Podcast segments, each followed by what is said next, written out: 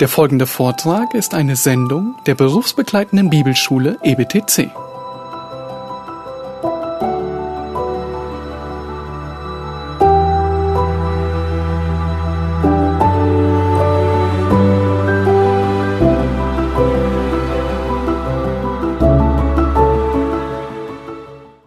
Äh, Wir wollen zwei kurze Texte miteinander lesen, die zum Thema hinführen. Ich lese noch einmal, was Martin schon las. Matthäus Kapitel 4, der Vers 23. Matthäus Kapitel 4, der Vers 23.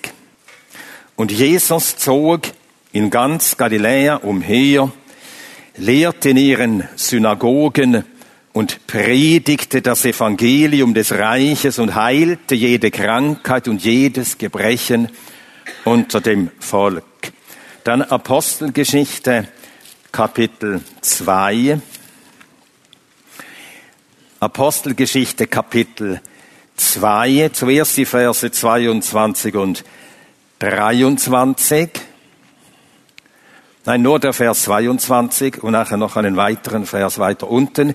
Also Apostelgeschichte 2, der Vers 22. Männer von Israel, hört diese Worte. Jesus, der Nazaräer, einen Mann von Gott, vor euch bestätigt durch mächtige Taten und Wunder und Zeichen, die Gott durch ihn in eurer Mitte tat, wie ihr selbst wisst. Und dann im gleichen Kapitel die Verse 42 und 43. Sie verharrten aber in der Lehre der Apostel und in der Gemeinschaft, im Brechen des Brotes und in den Gebeten. Über jede Seele kam Furcht und es geschahen viele Wunder und Zeichen durch die Apostel. Diese Stellen, die wir gelesen haben, die berichten von dem, was uns als an Jesus Christus Gläubigen selbstverständlich ist. Es ist so, als der Sohn Gottes in die Welt kam, da brachte er die, den Himmel, die Kräfte des Himmels mit sich. Und das äußerte sich in seiner Predigt, das waren Worte Gottes und auch in seinen Werken, die er tat, alles er die vielen Kranken heilte. Ich will ein Zitat dazu aus diesem sehr äh, nützlichen äh, Artikel, sehr hilfreichen Artikel euch vorlesen. Äh, er ist inzwischen in Deutsch übersetzt worden von Benjamin B. Warfield. Das ist das erste Kapitel aus seinem Buch Counterfeit Miracles. Das kenne ich schon seit Jahrzehnten. Und das erste Kapitel dieses Buches beschreibt eben das Aufhören der Charismata, das Ende der Charismata. Es ist, soviel ich weiß, stimmt es, ähm, Anselm, erhältlich am Büchertisch. Ja, dann äh, besorgt euch das, studiert das, diese hervorragende Studie. Und er beginnt diesen Artikel mit folgenden Worten. Als unser Herr auf die Erde kam, brachte er den Himmel mit sich. Die Zeichen, die er in seinem Dienst wirkte, waren lediglich Spuren der Herrlichkeit, die er von seiner himmlischen Heimat mit sich brachte. Und das ist jedem Christen selbstverständlich, dass Gott der Gott ist, wie es äh, der Psalmist, wie es David sagt im letzten Vers vom Psalm 72, der Gott Israels, der Wunder tut er allein. Nun, wir leben in einer Zeit, schon seit einigen Jahrhunderten ist das Denken in Europa verankert, der Rationalismus, und der will nichts wissen von einer jenseitigen Welt, und wenn es sie gäbe, die ist für uns uninteressant. Wir brauchen nichts über eine solche zu wissen. Unser Verstand genügt, dass wir uns in der Welt, in der wir uns befinden, die wahrscheinlich die einzige Welt ist und laut Leibniz die beste aller Welten, die denkbar sind. Unser Verstand genüge also und der Rationalismus will nichts wissen von einer jenseitigen Welt, die in diese Welt eingreift. Also es geschehen keine Wunder, Tote auferstehen nicht. Es laufen nicht Lahme plötzlich nur durch ein Befehlswort. geschieht einfach nicht. Dahinter steckt natürlich uneingestandenermaßen der innige Wunsch, dass kein Gott sein möge, der eben in mein Leben eingreifen könnte und etwas von mir fordern könnte. Es ist also Wunschdenken, das zum Rationalismus und zum Leugnen aller Wunder führt. Nun gibt es aber auch das entgegengesetzte Wunschdenken, nämlich zu meinen, Gott ist gut, Gott ist Liebe, ich bin sein Kind und Gott ist derselbe, gestern, heute und in Ewigkeit. Und wenn ich nur genug glaube, werden die gleichen Zeichen und Wunder geschehen, die durch Jesus geschahen, die gleichen Heilungswunder, die die Apostel taten.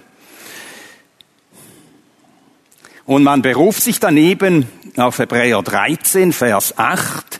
Das habe ich in Auseinandersetzungen mit Leuten immer wieder gehört, wie das dann zitiert wird.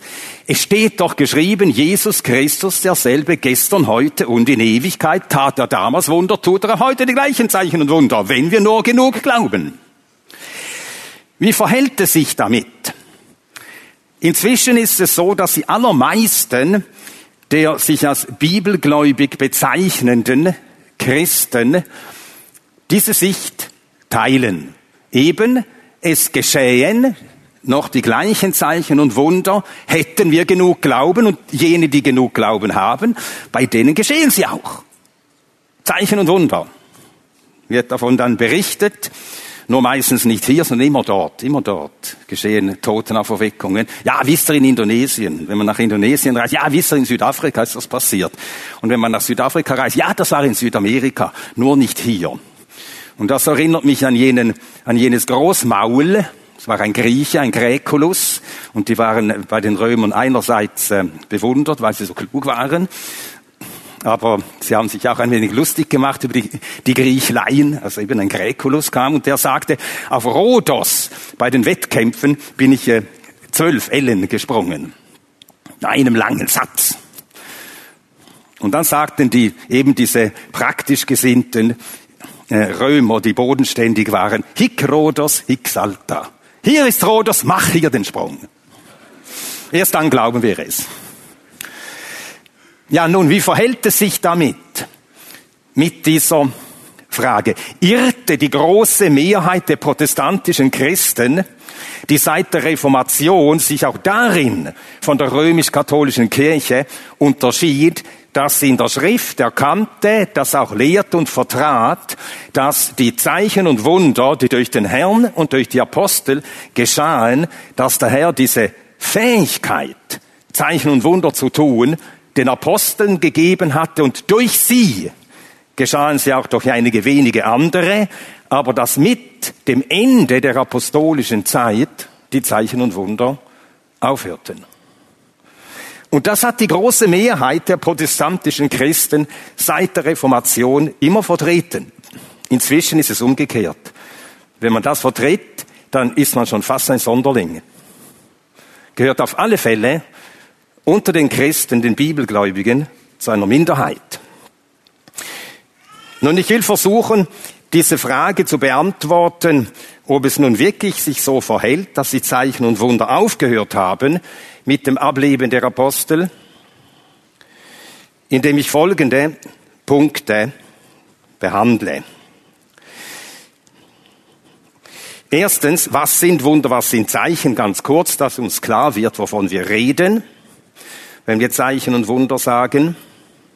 Dann zweitens schauen wir uns an das Auftreten und die Funktion der Zeichen und Wunder in der Heilsgeschichte. Das Auftreten und die Funktion der Zeichen und Wunder in der Heilsgeschichte, das ist zweitens. Dann drittens wollen wir der Frage nachgehen, sind Zeichen und Wunder gegeben, um Glauben zu wecken? Ist das die Absicht, die Gott mit den Zeichen und Wundern hatte, dass Menschen dadurch, durch Zeichen und Wunder, zum Glauben kommen? Und dann viertens werden wir sehen, die Zeichengaben sind zur Erbauung der Gemeinde nicht unerlässlich. Zeichen und Wunder sind nicht notwendig, damit die Gemeinde erbaut werden kann.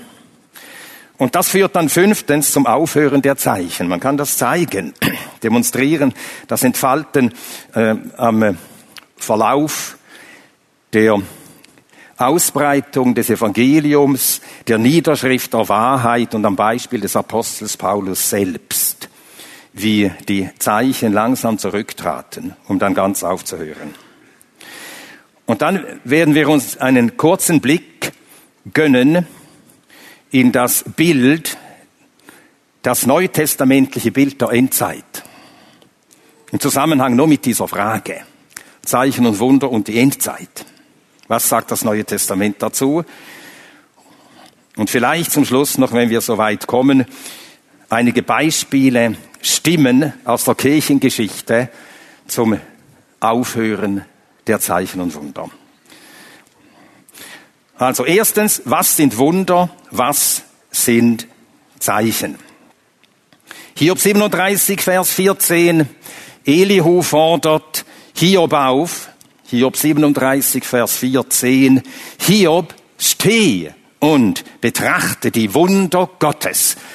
Und was meint Elihu damit? Er hat vom Walten Gottes im Wetter geredet. Sturm, und Wolken und Blitz und Donner und Hagel und Regen. Hiob, steh und schau die Wunder Gottes, das Walten Gottes in der Schöpfung, das sind Wunder Gottes. Und dann im Neuen Testament, Johannes 2, Vers 11, dort wird das Wunder, das Jesus wirkte, alles an der Hochzeit zu Kana Wasser in Wein verwandelte. Und jenes Wunder wird genannt ein Zeichen. Johannes 2, Vers 11. Diesen Anfang der Zeichen machte Jesus in Galiläa und offenbarte seine Herrlichkeit. Nun, das Wasser zu Wein wird, das ist ein Wunder. Es ist auch ein Wunder, der Wein, den wir äh, heute kaufen. Du kaufst eine Flasche Wein, das in dieser Flasche Wein, es ist ein Schöpfungswunder. Schon daran gedacht. Regen fällt auf die Berge und die, die äh, Reben trinken den Regen, ziehen das Wasser auf und in einem und durch diesen Lebensprozess, den Gott gewirkt hat und den Gott erhält, wächst, äh, wächst die Rebe, wachsen Blüten, wachsen Trauben und äh, Trauben haben Saft, die Trauben werden gekeltert und in einem Prozess von mehreren Monaten wird dieser Saft, Wasser, wird zu Traubensaft und in einem längeren Prozess, also von einigen Monaten, wird dieser Saft zu Wein. Versuch einmal Wein zu machen, synthetisch, geht nicht. Gott kann das allein. Es ist ein Schöpfungswunder. Aber das sehen die Menschen nicht, weil es so regelmäßig geschieht. Sie sehen das Wunder nicht. In allen Naturabläufen nicht. Als aber der Sohn Gottes diesen Prozess, der normalerweise circa ein Jahr dauert, sagen wir vom Frühling bis zum nächsten Frühling, circa, als er diesen Prozess zusammenzog auf einen Augenblick, mit einem Wort wurde Wasser zu Wein, dann wurde das Wunder mit einem Mal sichtbar den Leuten, dann war es ein Zeichen. Huh, da sahen sie plötzlich etwas. Nun, alle übernatürlichen Werke Gottes sind Wunder, auch die Heilung von Kranken, es ist ein Wunder, aber diese Wunder sind dann gleichzeitig auch Zeichen. Zeichen dafür, dass hier nicht ein natürlicher Prozess normal abgelaufen ist, sondern dass der Gott, der über aller Schöpfung steht, direkt eingegriffen hat. Das sind Zeichen. Es werden in den Evangelien und in der Apostelgeschichte drei Begriffe verwendet für diese Art Wunder, solche Wunder, die durch direktes Eingreifen Gottes geschehen. Apostelgeschichte 2, Vers 22, wir lasen den Vers. Und dort steht, dass Jesus von Nazareth durch Gott bestätigt wurde durch mächtige Taten, durch Wunder und durch Zeichen. Das sind die drei Begriffe, die das Neue Testament verwendet. Mächtige Taten, Wunder, Zeichen. Mächtige Taten, griechisch Dynamis. Und Dynamis heißt so viel wie Kraft. Und das zeigt, dass es Werke göttlicher Kraft waren, Dinge, die nur Gott wirken kann. Dynamis, also Werke göttlicher Kraft. Der zweite Begriff, Terras. Terras steht in der griechischen Sprache für Dinge, die außerordentlich sind. Also auch im klassischen Griechischen, wenn es dann heißt, da sei ein Kalb geboren worden mit zwei Köpfen, dann ist es ein Terras. Wow. Es weckt Aufmerksamkeit, es erregt Staunen oder gar Entsetzen. Und angesichts der Werke des Herrn sind manchmal die Menschen äh, in Entsetzen geraten. Markus 5, Vers 42. Verwunderung und Entsetzen, das ist das, was Terras beinhaltet. Ein Werk, das Verwunderung und Entsetzen wirkt. Markus 5, Vers 42.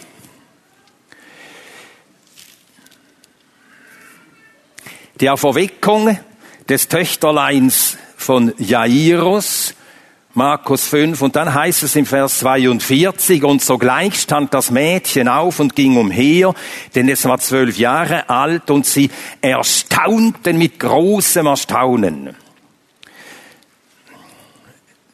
Dann äh, Markus 1, 27. Markus 1, 27. Jesus predigt in der Synagoge, ein Mann mit einem unreinen Geist oder der unreine Geist regt sich dabei. Jesus befiehlt dem Geist, mit einem Wort fährt dieser Geist aus. Und dann steht die Reaktion der Leute, Markus 1, 27, und sie entsetzten sich. Eben Terras. Staunen, sogar Entsetzen. Und dann der dritte Begriff, Sämeion, Zeichen, ist eben ein Zeichen und das ist ein Zeichen. Ein Zeichen verweist auf etwas, das über die Sache selbst hinausgeht. Ein Zeichen ist ein Hinweis, ein Hinweisschild, ein Wegweiser.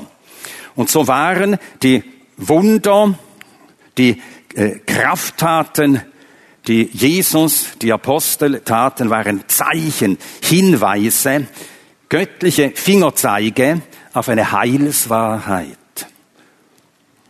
Auf das Heil, das Gott wirkt, auf eine Heilswirklichkeit.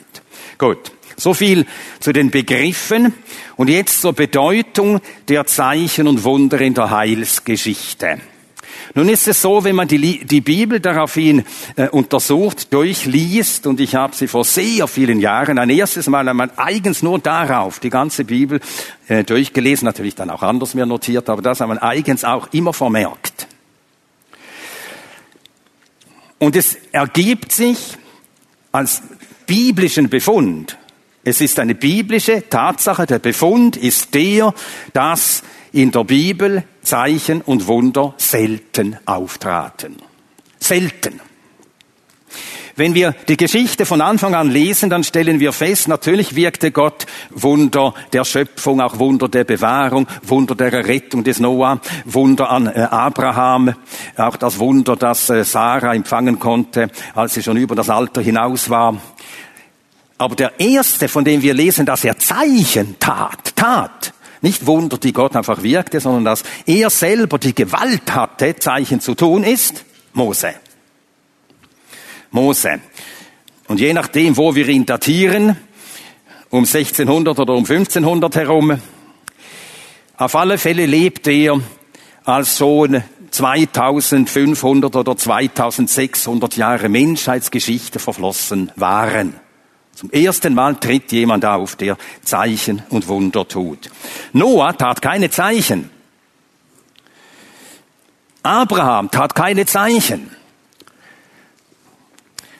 Nun wird ja heute eben immer wieder behauptet, wenn wir genügend Glauben hätten, und dann verweist man auf Markus 16, diese Zeichen werden denen folgen, die da glauben.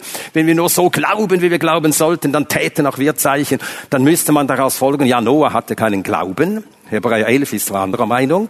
Abraham hatte keine Glauben, aber äh, Römer 4 sagt, dass er der Vater all derer ist, die glauben. Er ist also das Beispiel für Glauben. Also kann es offensichtlich nicht stimmen dass es einzig am Glauben liegt, dass man, wenn man genug Glauben hat, dann können wir auch Zeichen und Wunder tun. Nein, es muss offensichtlich mit Gottes Heilshandeln äh, zusammenhängen.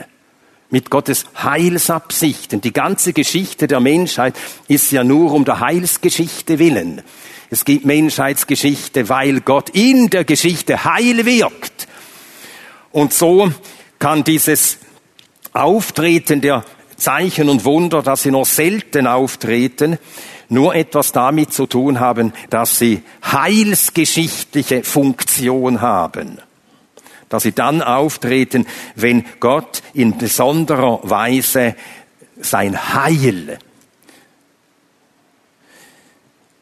offenbart und Heil wirkt. Denn nach Mose, der Zeichen und Wunder tat, dauert es mehrere Jahrhunderte. Man sagt manchmal, Elia hätte Zeichen getan. Stimmt aber eigentlich nicht. Elia hat gebetet und ein Toter wurde vom Herrn erweckt. Er stand nicht vor den Toten hin und sagte, steh auf, so wie Jesus diesem Mägdelein sagte, Talita, Mädchen, Qumi, steh auf. Sondern er betete, rief zum Herrn und der Herr erhörte ihn auch auf dem Karmel. Er rief zum Herrn und der Herr erhörte ihn.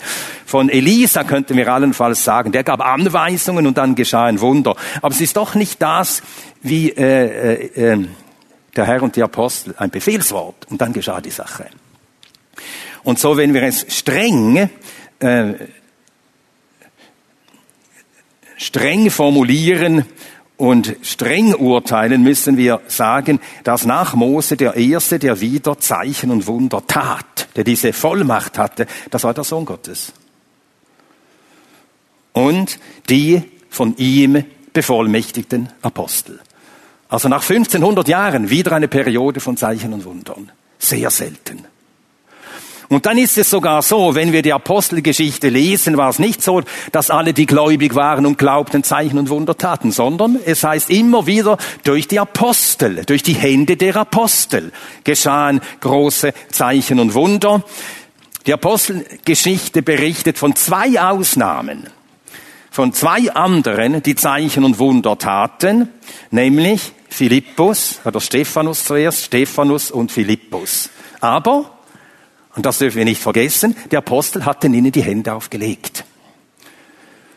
Und so haben die Apostel durch Handauflegung diese Vollmacht anderen geben können.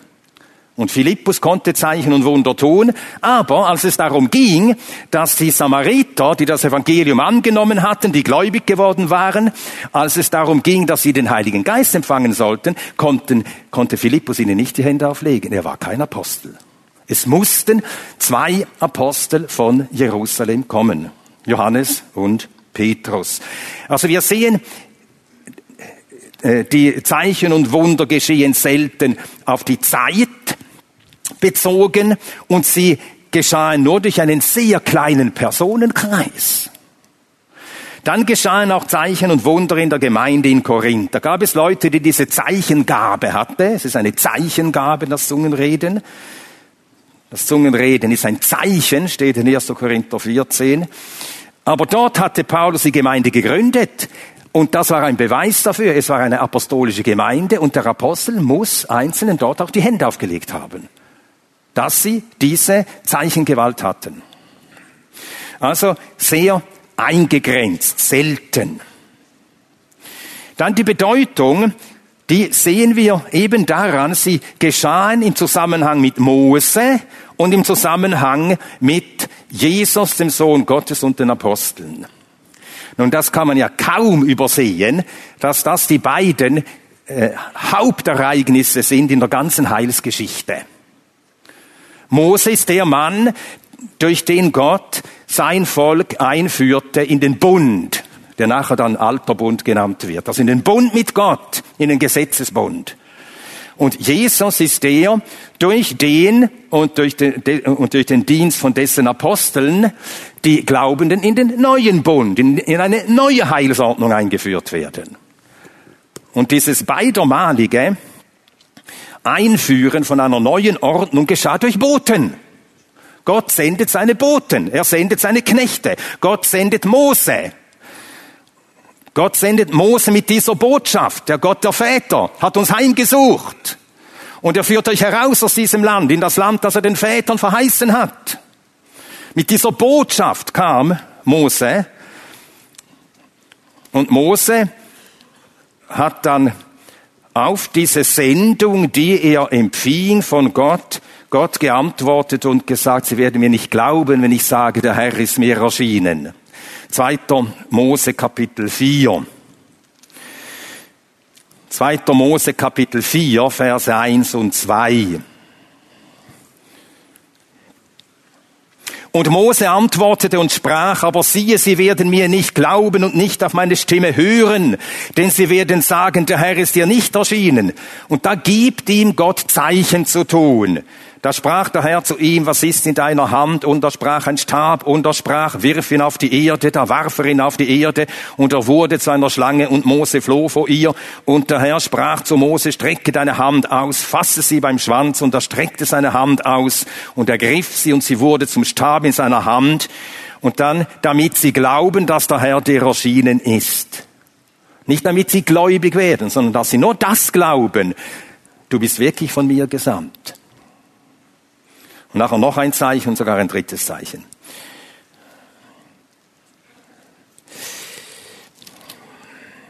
Also die Zeichen gab Gott den Trägern dieser neuen Botschaft und beglaubigte sie auf diese Weise vor dem Volk.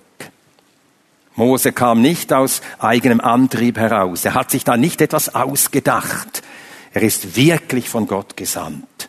Und das mussten sie glauben. Und wenn sie glaubten, dass er von Gott gesandt war, dann mussten sie auf seine Botschaft gut hinhören und der Botschaft glauben. Sonst würde die Botschaft nichts nützen, das sagt Hebräer 4.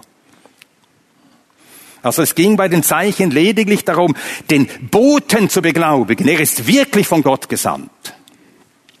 Und das Gleiche haben wir gelesen, Apostelgeschichte 2, Vers 22, Jesus von Nazareth, durch Gott von euch erwiesen als der Christus durch die Zeichen und Wunder, die er tat. Und das Gleiche gilt für die Apostel.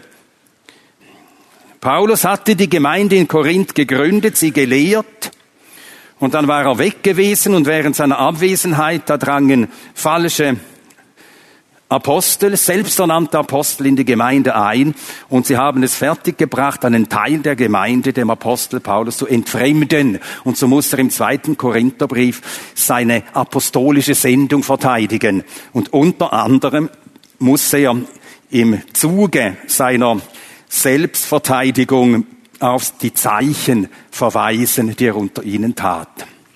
2. Korinther 12, Vers 12. 2. Korinther 12, Vers 12. Die Zeichen des Apostels sind ja unter euch vollbracht worden. In allem Ausharren in Zeichen und Wundern und mächtigen Taten. Die drei Begriffe. Zeichen, Wunder, mächtige Taten. Und das ist natürlich nur ein Argument, wenn die Fähigkeit, Zeichen zu tun, apostolisch war. Wenn jeder Gläubige, der genug Glauben hatte, Zeichen und Wunder tun könnte, dann wäre das gar kein Beleg gewesen für seine apostolische Sendung. Und so sehen wir, dass die Gewalt, Zeichen zu tun, sie war an die Personen gebunden, die Gott eigens bevollmächtigt hatte. Und das müssen wir gut, gut beachten. Wenn man die Sicht vertritt, die ich jetzt hier vor euch vertrete, dann wird uns häufig unterstellt, und das ist mir häufig unterstellt worden, dass ich nicht glaube, dass Gott Wunder wirkt. Habe ich nie gesagt, nie gesagt. Ich glaube, dass Gott auch Kranke heilt, wirklich eingreift und Kranke gesund macht. Nur, wir haben das auch als Gemeinde einige Male schon erlebt, das Älteste gebetet für eine kranke Person und sie wurde gesund. Wirklich geschehen. Nichts Sensationelles, einfach über Nacht gesund geworden. Teilweise auch schwerwiegende Dinge. Aber es wäre keinem von uns eingefallen zu sagen, wir haben die Gabe der Zeichenheilung. Wir haben den Herrn um Erbarmen angefleht und manchmal erbarmt er sich. Manchmal sagt er, nein, es ist besser, die Person bleibt krank. Manchmal erbarmt er sich und richtet die kranke Person auf. Solche Dinge tut er selbstverständlich. Aber was die Schrift eben lehrt und zeigt, ist, die Gewalt Zeichen zu tun, diese Vollmacht Zeichen zu tun, wie ein Petrus vor dem Gelähmten an der schönen Pforte hinzustehen und zu befehlen. Ich, ich, ich sage dir, im Namen Jesu Christi, steh auf und wandle. Diese Gabe waren personengebunden. Und solche Personen gibt es nicht mehr. Es ist niemand mehr da, der diese Gewalt hat. Das ist eben das Argument, das wir von der Bibel her lernen und übernehmen.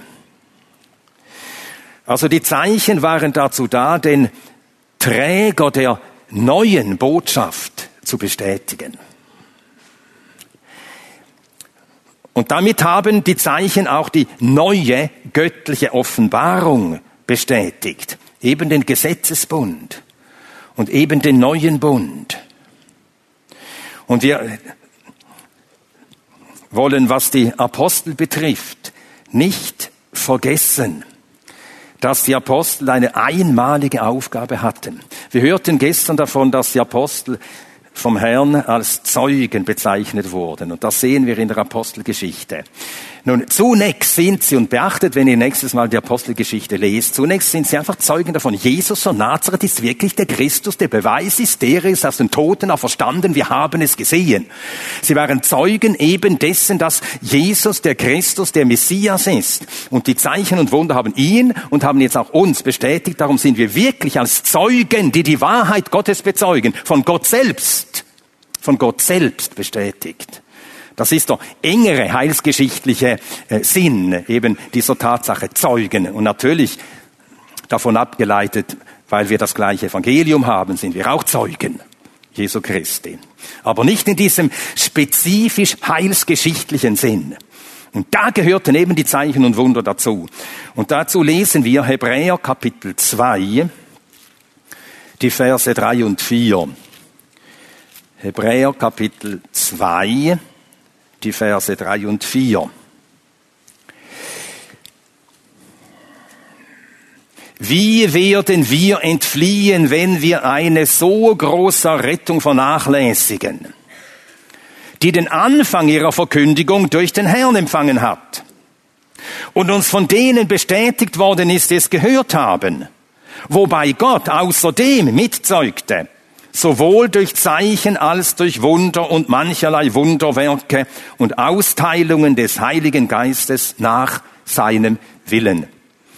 Was der Schreiber hier also sagt, ist, der Beginn dieses, der Verkündigung dieses großen Heils geschah durch den Herrn selbst, Vers 3,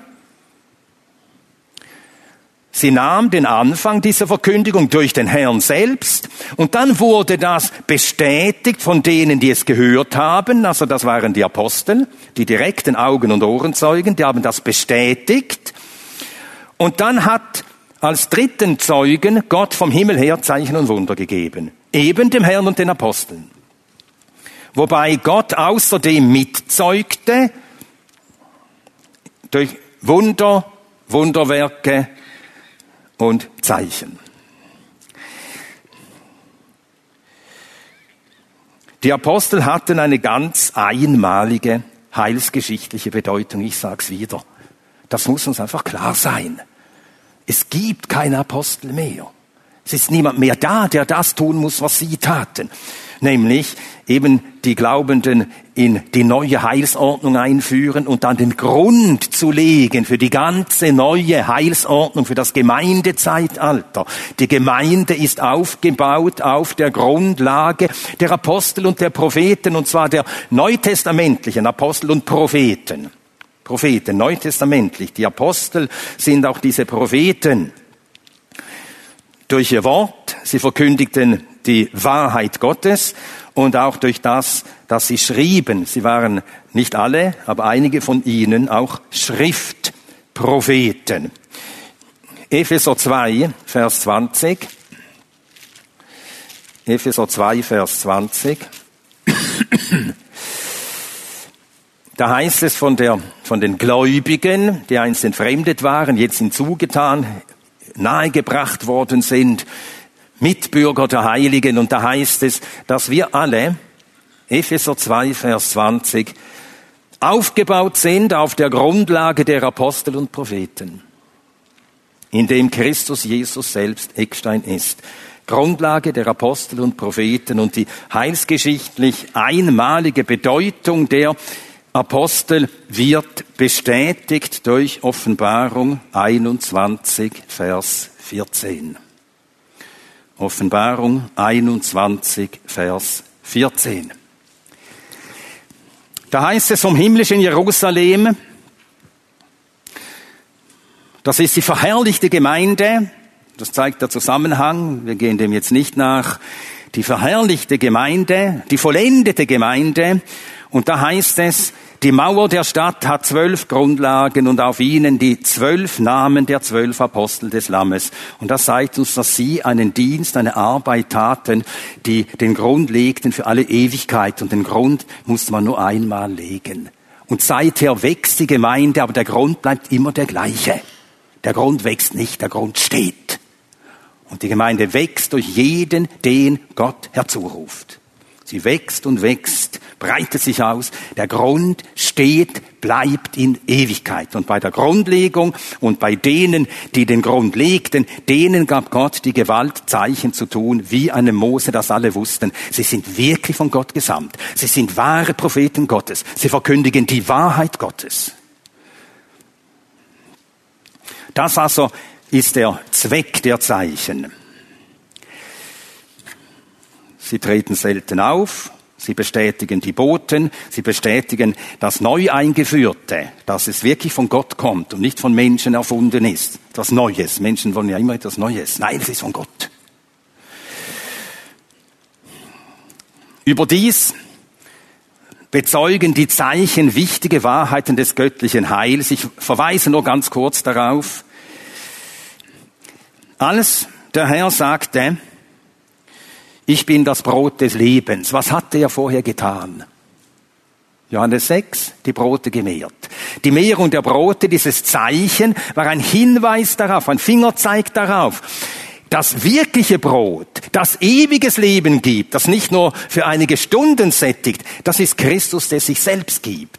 Also das Zeichen der Brotmehrung wollte hinweisen darauf, du sollst mich nicht suchen, damit du wieder ein äh, Mittagessen bekommst, sondern ich gebe dir, ich gebe mich selbst dir, ich bin das Brot und wenn du mich issest, aufnimmst, dann lebst du ewig. Das war die Bedeutung des Zeichens. Das Zeichen selbst, dass 5000 Männer essen, Gott tut größere Wunder jeden Tag. Wie viele Menschen leben heute auf der Erde? Über sieben Milliarden. Er stopft allen den Mund jeden Tag. Jeden Tag. Milliarden von Menschen ernährt er. Das sind Wunder. Gigantische Wunder. Und dass jemand einfach zu essen bekommt und einige Stunden satt ist, ist gar nichts Außergewöhnliches. Aber das Zeichen wollte der Herr, dass sie sehen. Und er sagt es ihnen auch ausdrücklich. Sucht nicht das Zeichen, sucht mich. Das sagt er. So finde nicht ich. Wir schlagen das jetzt auf. Johannes Kapitel 6.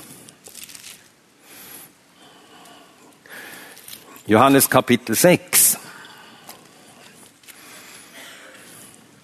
Die Leute, die haben am Tag davor dieses Zeichen, dieses Wunder erlebt und dann suchen sie den Herrn und der Herr weiß genau, warum sie ihn suchen. Sie wollen noch einmal einfach von ihm gespeist werden.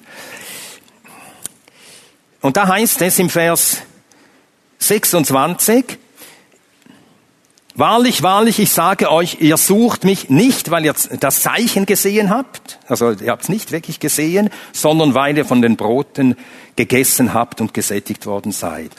Und dann fährt er fort, wirkt nicht für die Speise, die vergeht, sondern für die Speise, die ins ewige Leben bleibt.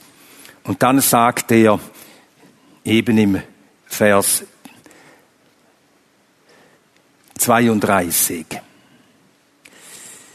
ich bin, Vers 35, ich bin das Brot des Lebens. Ich.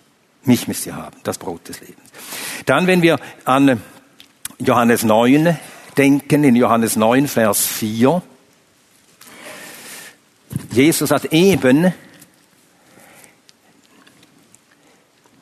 diesen Blindgeborenen gesehen und er wird ihn jetzt gleich heilen von seiner Blindheit.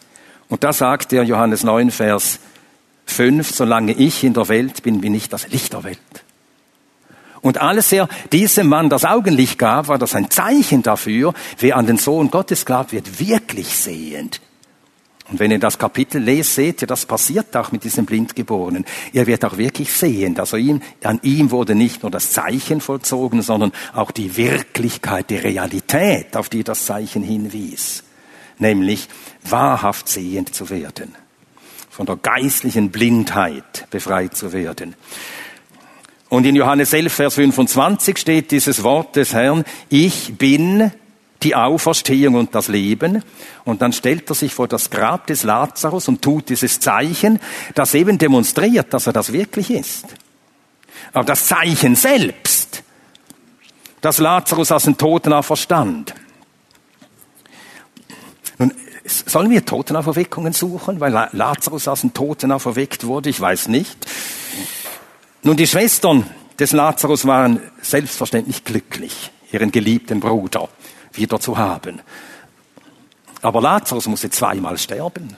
Willst du das?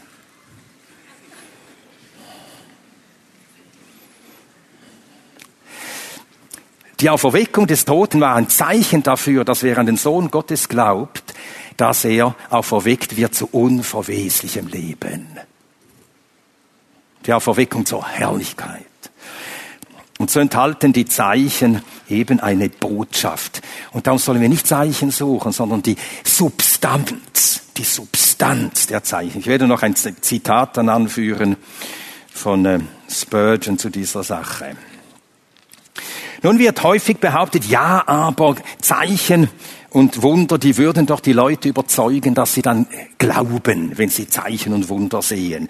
Und vor einigen Jahrzehnten, das war in den frühen 90er Jahren, 90, 80er Jahren schon, frühen 90er Jahren, war ein gewisser John Wimber allerseits bekannt. Und der hat das direkt so behauptet. Er, er sagte dem, das ist Evangelium in Kraft, Power Evangelism, das ist nur mit Zeichen und Wundern und dann werden die Leute gläubig, wenn Zeichen und Wunder geschehen. Stimmt das? Vor vielen Jahren hörte ich äh, einen Vortrag von einem gewissen John Whitcomb. Weiß jemand, ob er noch lebt? Ihr, der in Amerika seid, John Whitcomb. Und das war ein Vortrag und der hieß, Does God expect Christians to perform miracles today? Und da ging er durch das Johannesevangelium und zeigt anhand des Johannesevangeliums, dass das eben gar nicht stimmt, dass die Leute behaupten, dass durch, Glau dass durch Zeichen und Wunder die Menschen gläubig werden. Man könnte das zwar meinen, wenn man oberflächlich liest, aber wenn man genau liest, merkt man, es stimmt ja gar nicht. Und das hat mir damals sehr geholfen. Äh, das war so der letzte Anstoß noch, um in dieser Sache wirklich Klarheit zu bekommen. Das war ungefähr 1980, äh, hörte ich diesen Vortrag, also vor bald 40 Jahren. Ja, äh, schauen wir uns das ganz kurz an. Johannes Kapitel 20. Da steht geschrieben, Johannes Kapitel 20, Verse 30 und 31. Auch viele andere Zeichen hat zwar Jesus vor seinen Jüngern getan, die nicht in diesem Buch geschrieben sind, diese aber sind geschrieben, damit ihr glaubt, dass Jesus der Christus ist, der Sohn Gottes, und damit ihr glaubend Leben habt in seinem Namen. Und da ist man versucht zu sagen, ja, da steht's doch. Zeichen und Wunder führen zum Glauben. Steht das wirklich da? Es ist nämlich so, dass seit das Johannesevangelium jene Leute, die die Zeichen und Wunder sahen, wurden nicht gläubig. Aber hier steht, diese Dinge sind geschrieben. Und die geschriebenen Berichte von den Worten und Werken Jesu, die haben dazu geführt, dass unzählige Menschen in Jesus und Nazareth den Christus und den Sohn Gottes erkannt haben. Das Geschriebene.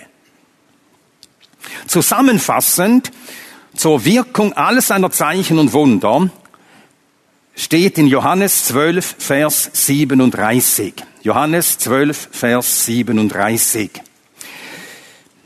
Obwohl er aber so viele Zeichen vor ihnen getan hatte, glaubten sie nicht an ihn.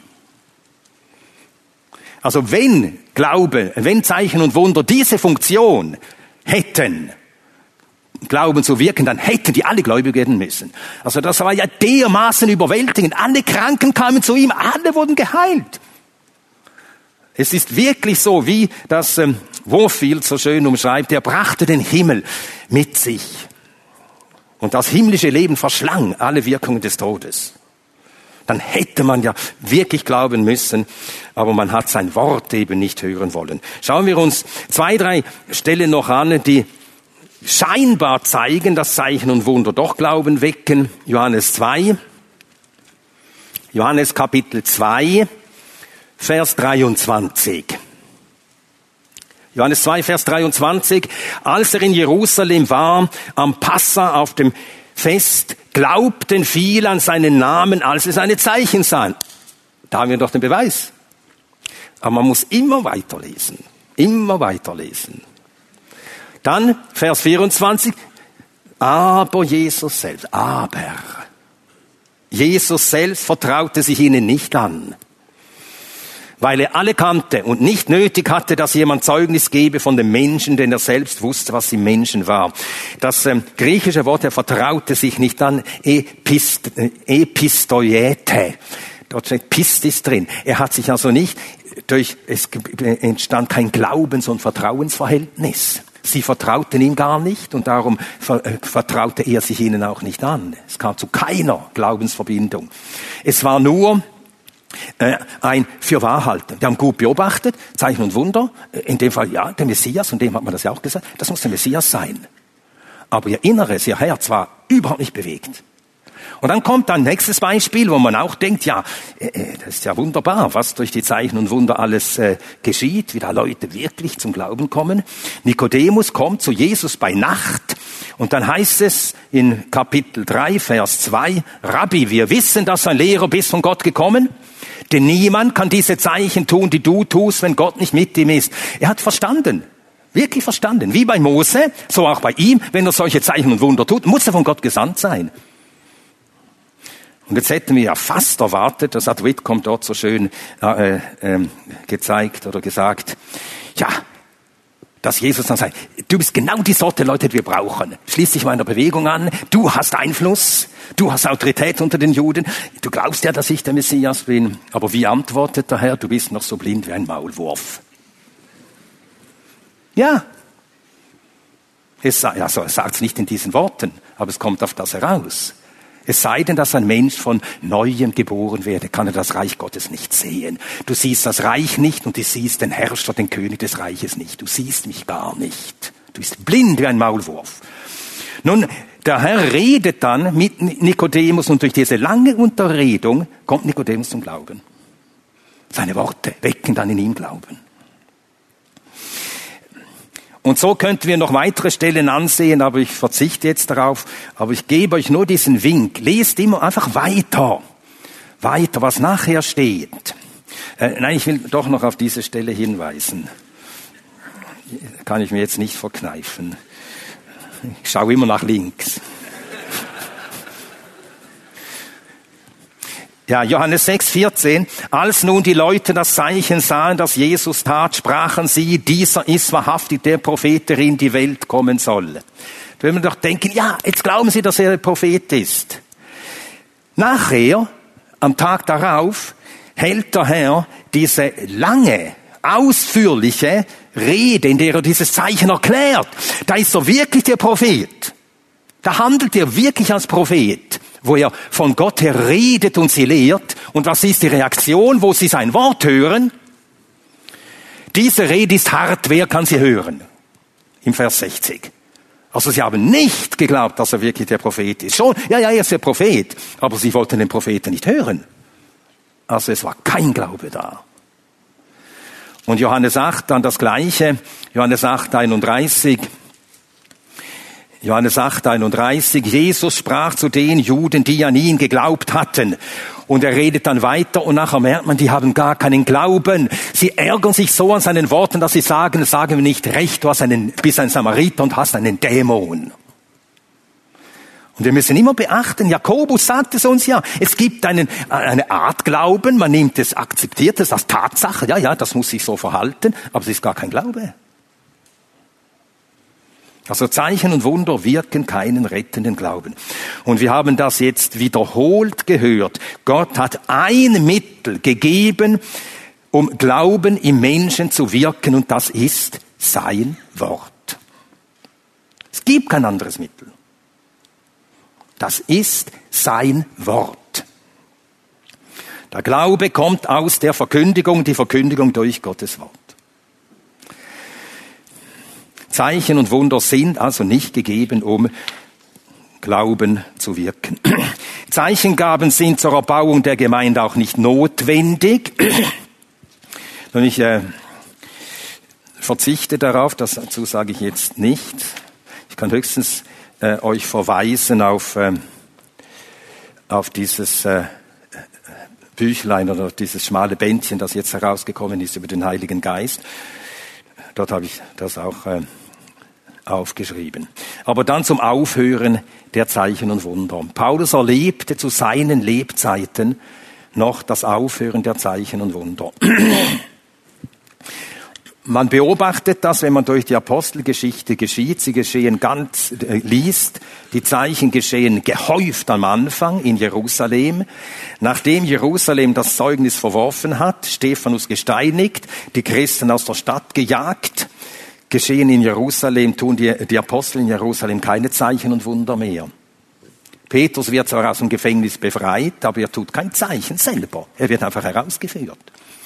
Sie werden immer weniger. Wir lesen dann von Paulus, wie Zeichen und Wunder geschehen in Ephesus und dort steht außergewöhnliche Zeichen geschahen.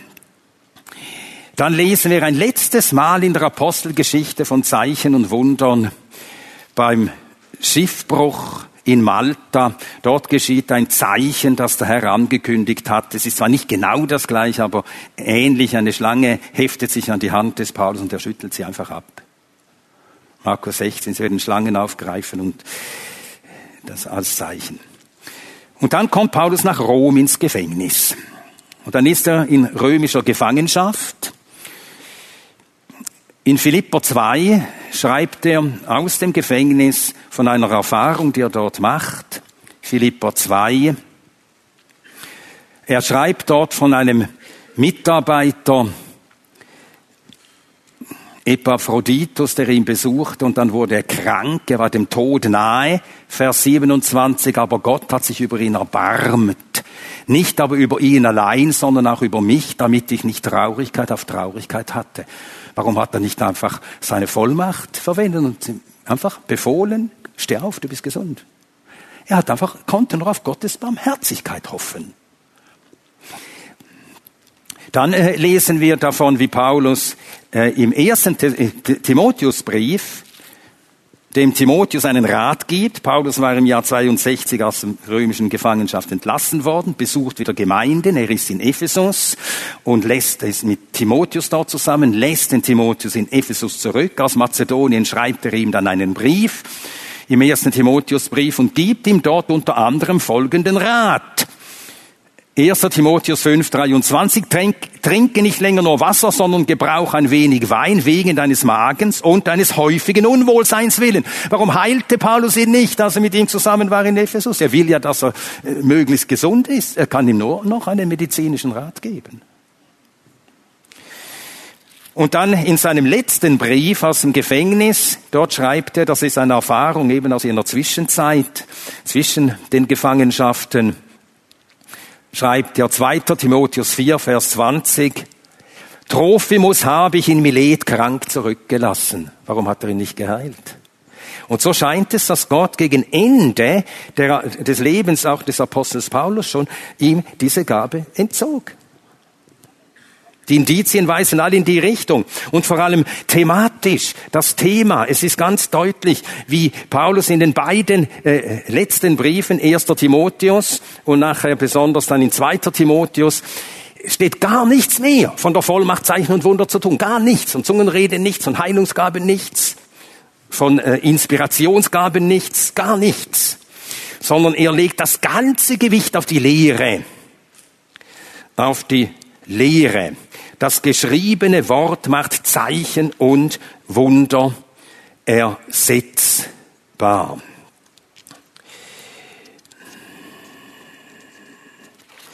Und äh, unterstreicht das einmal, wie häufig das Wort Lehre und Lehren vorkommt in den beiden Timotheusbriefen. Und dort nennt er, was es ist, dass uns, äh, dass Timotheus und nach ihm alle Gläubigen für ihren Dienst vollkommen ausrüstet.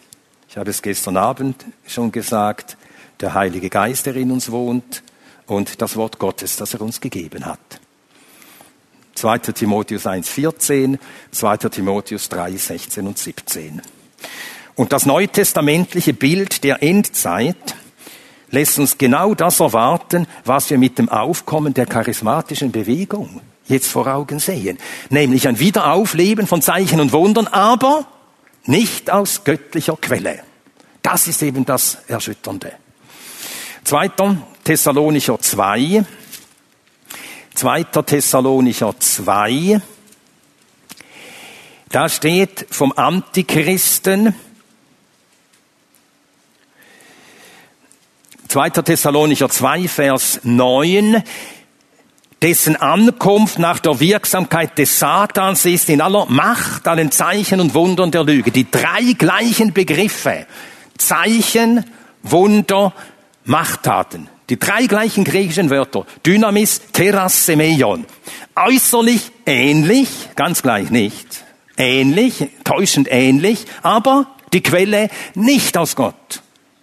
Und das Buch der Offenbarung spricht vom äh, falschen Propheten und er spricht von Dämonen, die Zeichen tun, um zu verführen. Das ist das endzeitliche Bild, das uns das Neue Testament gibt. Und mit allem, was die Schrift lehrt über das Aufhören der Zeichen und über das endzeitliche Wiederaufkommen der Zeichen, sollten wir, sind wir auch genügend gewarnt. Wir haben keine Ausrede, wenn wir uns von Zeichen und Wundern angeblichen täuschen und äh, äh, verführen lassen. Und Geistesgaben in der Kirchengeschichte, die zeigen, oder die Zeugnisse aus der Kirchengeschichte, die zeigen, dass sie tatsächlich aufhörten. Und ich habe keine Zeugnisse der Kirchenväter angeführt, weil sie auch so viel Wunderliches dazu vertreten haben. Sie haben so einerseits gesagt, wir sind keine Apostel, wir tun diese Zeichen und Wunder nicht, aber sie glaubten auch an die wunderlichsten Wunder, also wirklich, an Sakramente, die Wunder wirken und unglaubliche Dinge. Totengebeine, die Tote erwecken. Ach. Ich habe hier im Skript das ein oder andere Zitat, ich lese nichts vor. Bei Calvin lesen wir die Worte, oder zuerst Luther, da die Apostel jetzt das Wort gepredigt und unsere Schriften hinterlassen haben, bleibt nichts mehr, das geoffenbart werden müsste. Keine neuen Offenbarungen, auch kein Wunder ist notwendig. Da wir diese gewissen Prophezeiungen besitzen, ein zuverlässiges Zeugnis der reinen Lehre, sind keine Wunder nötig. Calvin schreibt, darin täuschen sich unsere Gegner, dass sie von uns Wundern fordern, Wunder fordern. Sie sind unvernünftig, denn wir stellen kein neues Evangelium her, also nichts Neues, sondern wir halten an jenem Evangelium fest, dessen Wahrheit zu bestätigen alle jene Wunder gedient haben, die der Herr Jesus Christus und seine Apostel je taten. Dann, äh, ich zitiere das jetzt nicht, was Jonathan Edwards dazu sagt, aber er bestätigt das auch, das Aufhören der Wunder. Und jetzt Spurgeon, weil ich sagt, euch versprach, dass ich das noch vorlese. Spurgeon sagte, in einer Predigt. Die Apostel waren Männer, die als Zeugen erwählt wurden, weil sie den Retter persönlich gesehen hatten. Sie hatten ein Amt, das notwendigerweise aussterben musste, weil auch die Wunderkräfte aufhörten. Also er argumentiert umgekehrt. Die Wunderkräfte hörten auf, außer müssen die Apostel gestorben sein. Aber er begründet das dann nachher, obwohl wir die Wunder nicht erwarten dürfen und auch nicht brauchen, die am Pfingsttag mit der Gabe des Heiligen Geistes kamen, da diese physischer Natur waren. Dürfen wir das sowohl begehren als auch erwarten, worauf jene Wunderkräfte hinwiesen und was sie symbolisierten? Die geistlichen Wunder, die bis zum heutigen Tag unter uns geschehen.